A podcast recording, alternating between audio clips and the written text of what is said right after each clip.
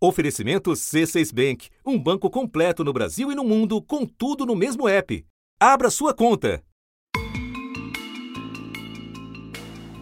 Candidaturas de mulheres só para inglês ver, com poucas chances de conseguir votos. A Polícia Federal ouviu 50 testemunhas e concluiu que integrantes da cúpula do PSL em Minas manipularam recursos do fundo partidário nas eleições de 2018 para beneficiar principalmente o ministro. O Ministério Público apresentou denúncia contra o ministro do Turismo. Ele é acusado de participar do desvio de dinheiro público nas últimas eleições. 11 pessoas foram indiciadas, entre elas o ministro. Por crime eleitoral na prestação de contas da campanha e por associação criminosa. No inquérito, a PF diz que Marcelo Álvaro era e ainda é o dono do PSL Mineiro e que as decisões sobre as candidaturas e distribuição de recursos tinham de passar pelo crivo dele.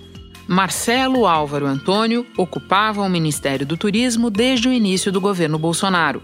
Embora carregue há mais de ano uma denúncia do Ministério Público como protagonista do esquema de laranjas do PSL de Minas, não foi por isso que ele perdeu o cargo nesta quarta-feira e sim por se meter em encrenca num grupo muito especial de WhatsApp. O presidente Bolsonaro ontem ficou muito irritado, incomodado, uma troca de mensagens no grupo de ministros, eles têm um grupo de WhatsApp, como todo mundo tem no trabalho, e o ministro Marcelo Álvaro fez algumas críticas à condução da articulação política pelo ministro Luiz Eduardo Ramos, que é o responsável pela ponte da política com o Congresso. Da redação do G1, eu sou Renata Loprete e o assunto hoje é a queda do ministro do Laranjal. O que a demissão de Marcelo Álvaro Antônio revela sobre o estado das coisas no governo e as negociações de Jair Bolsonaro para emplacar o próximo presidente da Câmara. Minha conversa é com Natuza Neri, comentarista da Globo News e apresentadora do programa, que também é podcast, Papo de Política. Quinta-feira, 10 de dezembro. Natuza, antes da treta no Zap que selou o destino dele, Marcelo Álvaro Antônio só tinha ocupado as manchetes com o caso dos laranjas do PSL. Você pode começar relembrando para nós que caso é esse e qual é o status dele hoje? O ministro ele é acusado de financiar candidaturas de fachada houve denúncias de candidatas que seriam essas candidatas de fachada, e a partir dessas acusações, ele entrou na mira da investigação. Segundo as apurações da PF, o partido inscreveu mulheres para participar da disputa apenas para preencher a cota exigida pelo Tribunal Superior Eleitoral e que quatro dessas candidatas repassaram cerca de 190 mil reais, que receberam do fundo eleitoral para custear material de campanha de Marcelo Álvaro Antônio e outros candidatos do partido. O caso foi relatado, ao que me consta e por tudo que eu apurei ao longo desse período, com vasto conteúdo muito ruim para Marcelo Álvaro Antônio. Na denúncia do Ministério Público Eleitoral, Marcelo Álvaro Antônio é apontado como chefe da organização montada para burlar a lei eleitoral. Houve busca e apreensão na casa de um assessor do seu assessor mais próximo à época. Ele foi indiciado, depois denunciado e agora a decisão sobre aceitação ou não da denúncia por parte da Justiça Eleitoral está suspensa por um recurso da defesa de Marcelo Álvaro Antônio. E esse caso subiu para o Supremo, onde o relator dele é o ministro Gilmar Mendes. No curso dessa história, foi suspensa a aceitação da denúncia, ou o processo de aceitação da denúncia, por uma decisão do Tribunal Regional Eleitoral. E na época o presidente da República foi muito cobrado, porque foi o primeiro, se abateu o primeiro escândalo, a primeira denúncia dentro, dentro do governo. Mas Bolsonaro. Logo no comecinho, né? Foi logo no comecinho, porque foi resultado da eleição, né? Sim. Foi por conta da eleição. Bolsonaro nunca se moveu, Renata, para demitir Marcelo Álvaro Antônio. Aliás, ele sempre foi visto como alguém com muita força dentro da esplanada, justamente porque nunca havia sido a, a operação ou a pressão para que Bolsonaro demitisse nunca havia surtido efeito. Bom, Natus, então está claro que não foi o Laranjal que derrubou o Marcelo Álvaro Antônio. A gente pode falar então do que de fato acabou por encerrar a passagem dele pelo governo, que foi a discussão, ou melhor, a treta no grupo de zap dos ministros. Você pode nos explicar o que aconteceu ali? Renata, treta é o melhor nome, ou bafo, né? Deu ruim, mas Isso. enfim. Olha, na, na véspera dessa discussão da saída do ministro, ele mandou uma extensa mensagem contra Luiz Eduardo Ramos. Mas uma lavação de roupa suja. A TV Globo teve acesso à troca de mensagens do ministro em um dos grupos de WhatsApp de integrantes do governo. Marcelo Álvaro Antônio afirma: não me admira o senhor ministro Ramos ir ao presidente da República pedir minha cabeça a entrega do Ministério do Turismo ao Centrão para obter êxito na eleição da Câmara dos Deputados. E faz uma série de acusações contra o articulador político do presidente Bolsonaro. Aliás, um general da reserva, uma pessoa que conhece Bolsonaro desde a década de 70 mas acabou expondo o presidente da República. O Valdo Cruz, nosso colega, usou uma expressão na Globo News que eu estou roubando para mim. Ele atirou no Marcelo Álvaro Antônio, atirou no Ramos, mas acertou no Bolsonaro.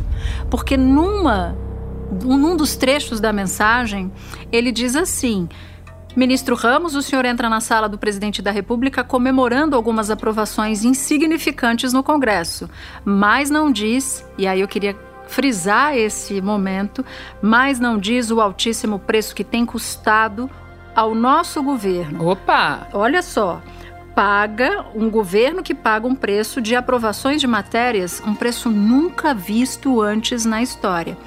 E aí, Renata, entra um carro desgovernado, porque ele revela nessa mensagem, no zap de todos os ministros do governo. E ainda usa o verbo pagar, Matheus. E ainda usa o verbo pagar. Por quê? Porque ele diz exatamente isso: que o governo está pagando para ter um presidente da Câmara para chamar de seu, ou seja, mostra uma desconfortável, não recomendável relação do governo, interferência do governo na disputa pela Câmara dos Deputados. Bolsonaro não quer ninguém do Rodrigo Maia comandando a Câmara dos Deputados. Tem um candidato que é seu, que é Arthur Lira, do Centrão, que é inclusive citado na mensagem de Marcelo Álvaro Antônio. E ainda assim, na minha avaliação, não temos uma base sólida no Congresso Nacional. Tanto que o senhor pede minha cabeça para tentar resolver as eleições do parlamento. Ironia, pede minha cabeça para suprir sua própria deficiência. Ou seja, tudo aquilo que diziam, tudo aquilo que a gente apurava está ali. No grupo de zap. E confirmado no grupo de zap. Ok, eu ainda vou te perguntar muita coisa sobre a eleição da Câmara, porque vai ficar claro aqui que ela tem muito a ver com o que está acontecendo. Mas antes eu quero recuar um pouquinho no tempo, porque essa não foi a primeira treta de zap a expor conflito de ministros com o articulador político do governo, o ministro Ramos. Exatamente, porque Ramos foi chamado, não muito tempo atrás, de Maria Fofoca pelo ministro Ricardo Salles, do Meio Ambiente, que aliás é da mesma turma do Marcelo Álvaro Antônio, tá? A queda de braço pública entre os ministros do Meio Ambiente e da Secretaria de Governo começou com uma publicação feita por Ricardo Salles, também em uma rede social em que ele pediu que Ramos deixasse de lado a postura de Maria Fofoca. Ricardo Salles, Marcelo, Marcelo Álvaro Antônio estavam juntos, ao que tudo indica, no, na mesma noite em que Salles posta na rede social dele contra Ramos, chamando Ramos de Maria Fofoca. Tanto Marcelo Álvaro quanto Ricardo Salles atribuem a Ramos uma operação para demiti-los, para que eles fossem demitidos pelo presidente Bolsonaro. Quando veio a história do Maria Fofoca, foi uma desmoralização para o ministro Ramos. Bolsonaro nada fez. Dessa vez, no caso de Marcelo Álvaro Antônio, ele conversou com o ministro, decidiu pela demissão, e aí você pode me perguntar: bom, então dessa vez ele decidiu defender Ramos. Não, ele está defendendo o próprio governo dessa desse conteúdo que a gente relatou aqui, de que o governo está pagando para ter um candidato viável à presidência da Câmara. Você já ensaia uma resposta para a minha pergunta seguinte, que era lembrar disso mesmo. O Ramos, assim como outros militares no Palácio do Planalto, já perderam várias batalhas em que se meteram. Então, por que é que ele ganhou esta? E você está explicando para nós que não é exatamente que ele ganhou é um pouco de circunstância, é isso? É, porque quem perde é Bolsonaro. Essa mensagem é muito ruim para o presidente da República. Por quê? Porque Luiz Eduardo Ramos, a gente sabe, ele só faz ali, toma as medidas consultando o presidente da República. Ele não dá cargos para o Centrão, ele não negocia verbas com os deputados ali desse grupo de legendas mais de centro, sem acertar com o presidente da República. No Maria Fofoca, Bolsonaro não perdia. Ao contrário, ele deixava Ramos ali no sereno, mas ele resolveu não se meter na história. Não deu nenhuma reprimenda no Ricardo Salles. Até acho que reprimenda não é a melhor expressão, porque ele deu uma bronca no Ricardo Salles, mas ele não fez nada de público para defender um general um general da reserva, mas um general. E isso foi responsável por um racha no casco da relação do presidente Bolsonaro com a força com o Exército Brasileiro, que é representado por ramos dentro do governo, entre eles é Ramos. Só que dessa vez fica parecendo uma defesa de Ramos, mas não é. É uma defesa do próprio governo, porque Marcelo Álvaro acabou expondo as vísceras ali dos bastidores do governo. Natuza, passando por nomes, você acaba descrevendo alguns dos grupos que atuam dentro do governo. Então você contou para nós que Salles e Marcelo Álvaro Antônio são mais ou menos da mesma turma. Você não mencionou outros nomes, mas a gente sabe que o Ramos faz parte do chamado núcleo militar ali do Palácio do Planalto. Qual é o problema de, de fundo dessa turma? turma, Salles, Marcelo Álvaro e outros com o núcleo militar? Esse grupo de Salles, Marcelo Álvaro é um grupo muito identificado com o que se convencionou a chamar de ala radical do governo. Então, os filhos protegem, que são, fazem parte dessa ala radical ou pelo menos dois dos três filhos, Eduardo e Carlos Bolsonaro, eles são desse grupo. Ricardo Salles recebeu o apoio público de deputados que dão suporte à ala mais ideológica do governo Bolsonaro. Entre eles, Eduardo Bolsonaro, filho do presidente. Ao lado de Ramos ficaram os três líderes do governo. Na Câmara, Ricardo Barros, do Progressistas. No Senado, Fernando Bezerra, do MDB. E no Congresso, Eduardo Gomes, também do MDB. E esse grupo acusa a ala militar de querer desgastá-lo o tempo inteiro. Então, Marcelo Álvaro diz que Ramos conspira contra ele para derrubá-lo, Ricardo Salles também, e esses dois grupos coexistem no governo Bolsonaro, mas eles não se toleram. Um quer comer o outro, um quer acabar com o outro. Então, essa disputa é uma disputa desde o dia 1 do governo Bolsonaro, em que Bolsonaro vai toreando na medida do possível, mas em geral ele não passa a mão na cabeça dos militares. Ele, em geral, passa a mão na cabeça dos chamados representantes da ala radical. Então segue o fogo no parquinho. Segue. Agora, Natuza, vamos voltar então para o tema que você começou a explorar, da sucessão na Câmara. Né? O ministro Ramos está articulando a candidatura defendida pelo presidente Bolsonaro para esse cargo, que você mesmo já disse que é a do deputado Arthur Lira. E o PSL, partido do Marcelo Álvaro Antônio, ele chegou até a dirigir o partido em Minas Gerais. Na verdade, isso explica bastante a centralidade dele no escândalo dos laranjas. O PSL tende a, vamos ver o que, que acontece, mas data hoje tende a ir com o grupo do Rodrigo Maia na sucessão da presidência da Câmara. Isso também ajuda a explicar, Natuza, o PSL precisa em algum momento abrir espaço para quem vai dar votos para o candidato do governo nessa eleição? Sem dúvida nenhuma. O PSL, como uma das maiores bancadas, embora seja uma bancada rachada entre apoiadores, os chamados bolsonaristas raiz e aqueles que estão mais próximos de Rodrigo Maia é uma peça fundamental nesse jogo. Qual é o retrato que eu vejo hoje? Eu vejo o fortalecimento de Arthur Lira. Arthur Lira se lançou candidato com o apoio dos partidos que formam o Bloco do Centrão. Progressistas, PSD, PL, Solidariedade e Avante, além de Patriota, PROS e PSC. E vejo uma dificuldade de arrancada do grupo de Rodrigo Maia, por diversas razões, por fortalezas e fraquezas diferentes de cada um dos cinco candidatos que rodeavam Maia. Rodrigo Maia e aliados fecharam hoje um bloco de apoio que reúne seis partidos: DEM, PSDB, MDB, PSL, Cidadania e PV para disputar a presidência da Câmara. O candidato à presidência do bloco deve ser anunciado até o fim da semana. Maia tomou uma decisão muito ruim ao não antecipar que ele não seria candidato à presidência da Câmara. E por que, que ele não fez isso se era tão elementar assim? Para evitar que tivesse um fogo no parquinho também dentro da sucessão na Câmara dos Deputados.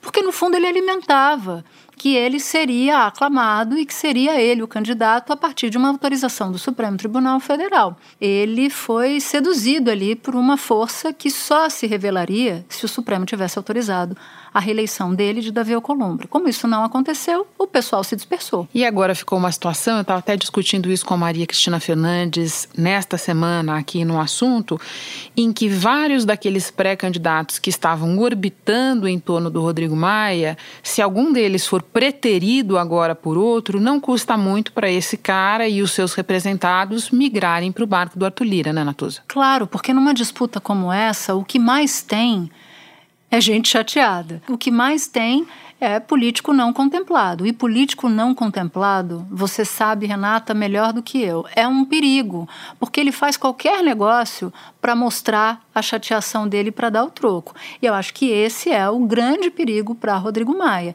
Um presidente da Câmara longevo, um presidente da Câmara forte, um presidente da Câmara que tem que agradecer a Bolsonaro, porque ele cresce na política ao, ao antagonizar com o presidente da República, mas que pode ficar a ver navios em razão de estratégias mal executadas ao longo do caminho. Natuza, dado o imperativo para o presidente da vitória na sucessão da Câmara, todo mundo lembra o exemplo de Dilma Rousseff, Eduardo Cunha nessa cadeira, o que é que deu dessa mistura? Nós devemos imaginar que a cadeira do Marcelo Álvaro Antônio vai ser usada em algum momento para atrair ou garantir apoios ao Lira? Nós sabemos que, num primeiro momento, o presidente decidiu que Gilson Machado, presidente da Embratur, mais conhecido como o homem que toca sanfona nas lives do presidente, vai para esse cargo. Vou pedir para o Gilson que toque aí Ave Maria para a gente, Gilson.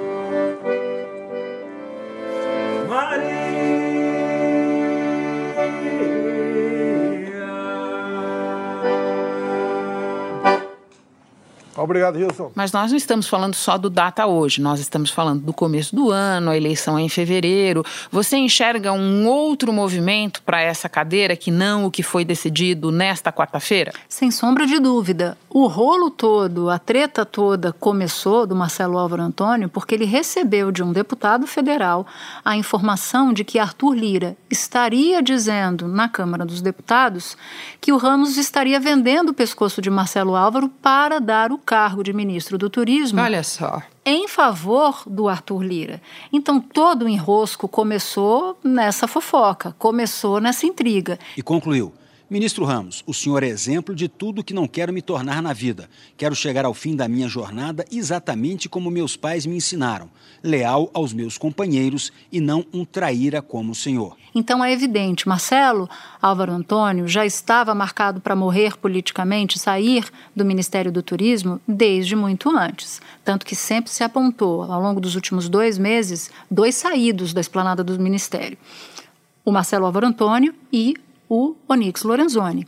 Por que, que ele cai agora? Por causa da confusão. Mas ele já cairia depois? Sim, cairia. No fim da tarde de hoje, o deputado Eduardo Bolsonaro até anunciou o nome do substituto de Marcelo Álvaro Antônio, desejando boa sorte a Gilson Machado, que vinha fazendo bom trabalho como presidente da Embratur e agora se torna novo ministro do Turismo. Quando você usa cargo para ajudar a turbinar uma candidatura à presidência de uma das casas legislativas, você pode fazer isso de duas formas. Antes, para provocar a vitória daquele seu aliado, ou depois para compensar pela Quem vitória do com seu. você. Exatamente. Entendi. E nessa mesma linha eu te pergunto: você espera outras trocas ministeriais antes da eleição das mesas? Depois da eleição das mesas, ou o presidente Bolsonaro vai seguir mais ou menos do jeito que veio até aqui, sem fazer nada parecido com uma reforma ministerial? Olha, todos os sinais que eu tenho são de uma reforminha, né? São de um puxadinho concentrado nesses dois lugares. Não dá para prever muito. Se fosse um outro governo, eu arriscaria num palpite dizer que isso aconteceria depois. Mas esse não é um governo que se rege pelo livro da prática tradicional da política, né? Ele vai aos sustos, ele vai surpreendendo. A queda de Marcelo Álvaro é precipitada. Então pode ser que outras quedas também possam ser precipitadas. O que, que é importante dizer é que dos dois personagens que estão em tela desde o Maria Fofoca para cá, Marcelo Álvaro e Salles, só se dizia que um cairia, que o presidente Bolsonaro não tiraria o ministro do Meio Ambiente, a despeito de tudo que a gente viu, a despeito de todos os problemas o presidente, até aqui, passa a mão na cabeça de Ricardo Salles. O que vai acontecer daqui para fevereiro, que é quando há a troca no Congresso Nacional? Não sabemos. Mas no data hoje, que eu já me apropriei, Salles não está na linha de tiro. Eu termino por apontar, Natuza, a coincidência da gente estar tendo essa conversa no exato dia em que o deputado Arthur Lira lança formalmente a sua candidatura à presidência da Câmara. No que, que a gente deve prestar atenção nesta campanha a partir de agora. Já está mais ou menos claro que ela vai ser agitada é, por todos os dois meses é, que vai durar, mesmo computando aí Natal, Ano Novo, mês de janeiro. Mas agora, no que, que a gente deve prestar atenção? Nas promessas que ele faz para transformar a candidatura dele numa candidatura bombada. Ou seja, todo candidato à presidência da Câmara e do Senado, ele sonha em ter um grande bloco partidário que demonstre união e que, portanto, força e acabe inibindo os outros concorrentes ou dando aparência de força. Porque no caso dessas votações, você precisa não só estar forte, você precisa aparentar força, porque aí você ganha por gravidade outros votos. Todo diálogo ele começa largo, ele tem que começar bem amplo, respeitando minoria, oposição, respeitando o regimento, altivez do poder legislativo, toda a sua pluralidade. Hoje, o, o, discurso de Arthur Lira é de tentar ampliar. Então, ele está atrás da esquerda, ele já se reuniu com o PT, e a esquerda, que também é um eleitor fiel de balança nessa, nessa disputa, e que estava pendendo, pode ser que esteja ainda, para Rodrigo Maia. Mas as promessas de Arthur Lira podem ajudar a esvaziar a candidatura oponente ou a candidatura apoiada por Rodrigo Maia. Rodrigo Maia está demorando em anunciar um nome porque tem uma confusão no quintal dele, no feudo dele. Enquanto isso, Arthur Lira vai ganhando quilometragem para se mostrar viável para a disputa de fevereiro. Natuza, vamos prestar atenção em cada uma dessas promessas. Ótimo te receber sempre. Corre, Natuza, corre, que a Globo News está te esperando. Como sempre. Este foi o assunto podcast diário disponível no G1 e também no Google Podcasts, Apple Podcasts, Spotify, Castbox, Deezer, Amazon Music. Nas plataformas digitais de áudio dá para seguir a gente e assim não perder nenhum episódio. Eu sou Renata Loprete e fico por aqui. Até o próximo assunto.